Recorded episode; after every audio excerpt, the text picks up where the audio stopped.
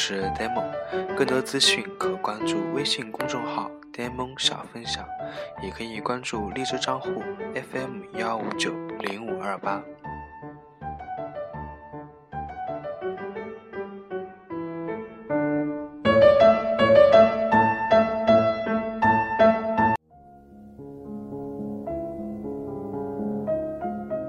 今天我们分享的内容是：世上最没有用的三种教育方法，就是讲道理、发脾气、刻意感动。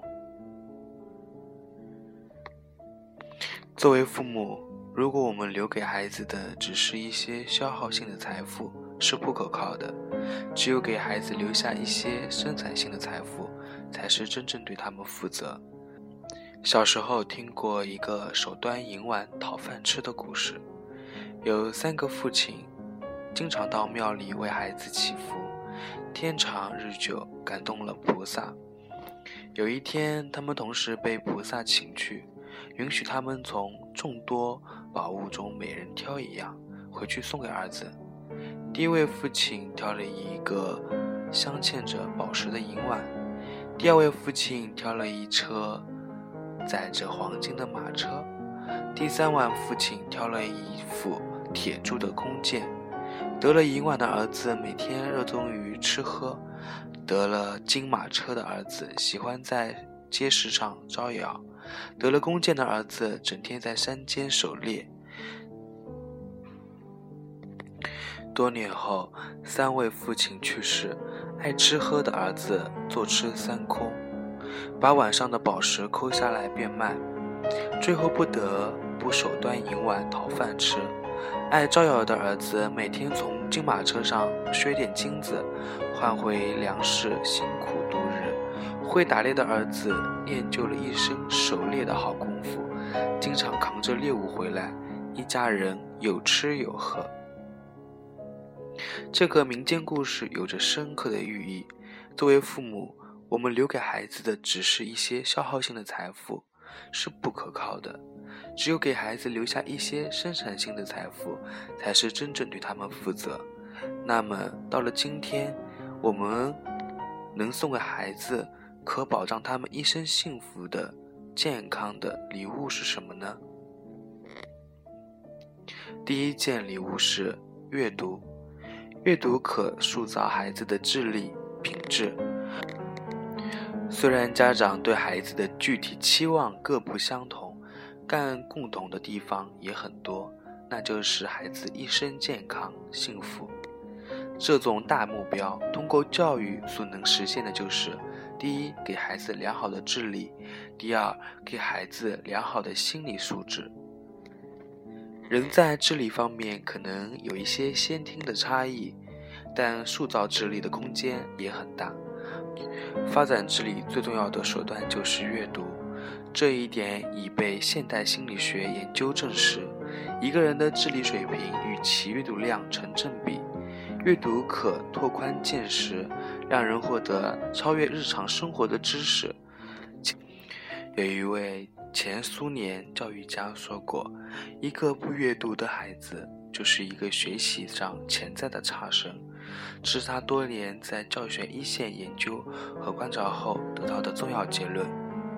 阅读不但可以塑造一个孩子的智力，还可以塑造孩子的品质。任何一部书，只要是一本好书，往往都充满了真善美的情怀，其核心价值观也是正面的。这些东西对孩子形成潜移默化的影响。一个从阅读中。经历了丰富的生活，倾听了众多的智慧，分享了无数思考成果的孩子，其思想会更成熟，人生境界会更加美好。很多道德和意识问题，从根本上讲，也可以说智力问题。有智力，才有思考和反思的能力。由此可以得出阅读第三种功效：修复心理创伤。一般来说，人们多少都带着某种童年时代的心理创伤，只是轻重程度不一样。父父母和老师都可能会在无意中伤害我们，生活和命运也可能对我们不公。有的人能战胜这些伤痛，有的人则在阴影中伤痛一生。一一个从小建立了阅读兴趣的人，会有更好的自我治疗能力。这一点也是基于前面提及的阅读带来的智力和心理两方面良好的基础。当然，阅读的功能不可能强大到解决所有的教育问题。在一座房子可能只需一把榔头，而盖一座房子则需要动用很多的工具和手段。教育孩子也一样，阅读虽然非常重要，但还需要其他的因素来配合。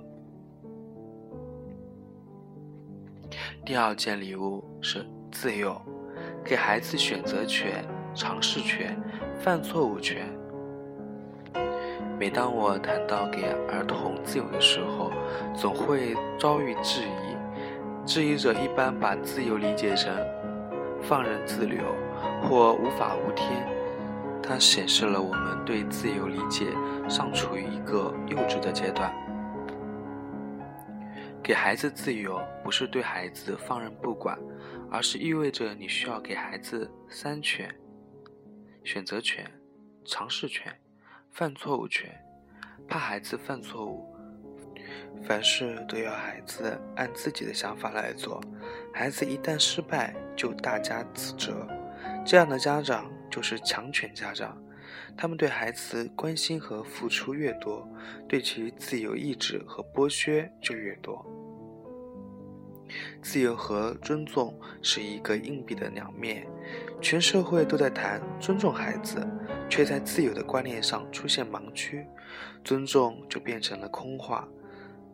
哲学家福特姆说：“如果没有尊重，爱就很容易堕落成同志和战友。一个被管制太多的孩子，他失去了探索和认知社会的机会，也就失去了自我认识和调整的信心。一个人首先是自由的人，也可能成为一个自觉的人。自由的。”同义词不是放纵，而是选择力和判断力。那些真正幸福的孩子，是那些真正获得了自由的孩子。他们更清楚行为的界限在什么地方。而一个无法无天的孩子，其行为是放纵，而非自由。放纵是压抑的后果，是选择功能的失效。这样的孩子内心软弱无力。因为他们丧失了自己的掌控力，束缚给孩子自由，是成人能否有分寸的表达关爱，有质量的去教育孩子一块试金石。成人只有首先解放自己的心态，理解了自由一直在教育中具有的何等价值，才能把自由这个无价之宝送给孩子。第三件礼物是身教。家长的行动比语言更有说服力。我常收到家长来信，说自己跟孩子、跟小朋友玩时老打别人，讲道理没用，揍一顿也没用。还有人问如何才能改掉孩子的坏脾气。其实这些家长只是看到了孩子的不是，却看不到自己给孩子。一个生气就打人、爱发脾气的坏榜样，而家长用行动告诉孩子的事，远比言语告诉的多。思想家卢梭说过：“世上最没用的三种教育方法，就是讲道理、发脾气、刻意感动。这三种方法，恰恰是当下许多家长和教师最热衷运用的。”古人说的多好。言传不如身教，这六个字无人不晓，但有多少人会以此为镜，真正的践行身教呢？活在虚荣中的家长不可能教给孩子踏实，刻薄的教师也不可能教会孩子宽容。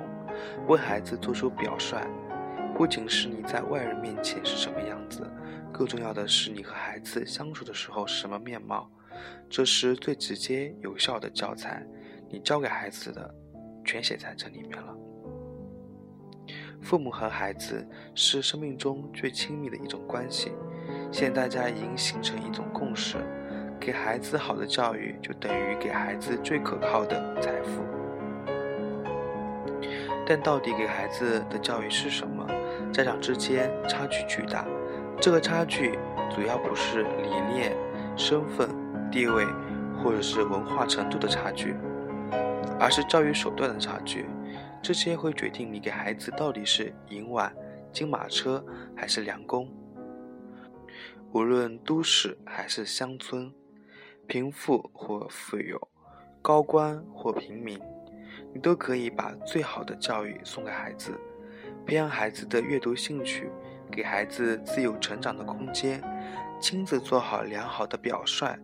这是每位父母都有能力送给孩子的财富，也是孩子生命中得到的最美的馈赠。今天分享的内容结束了。如果你有任何孩子成长中遇到的问题，可以跟我一起探讨，在下方留言。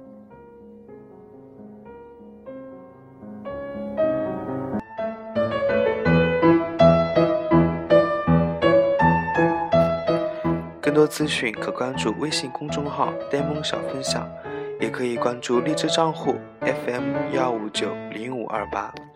今天的节目到此结束，谢谢大家，我们下期再见。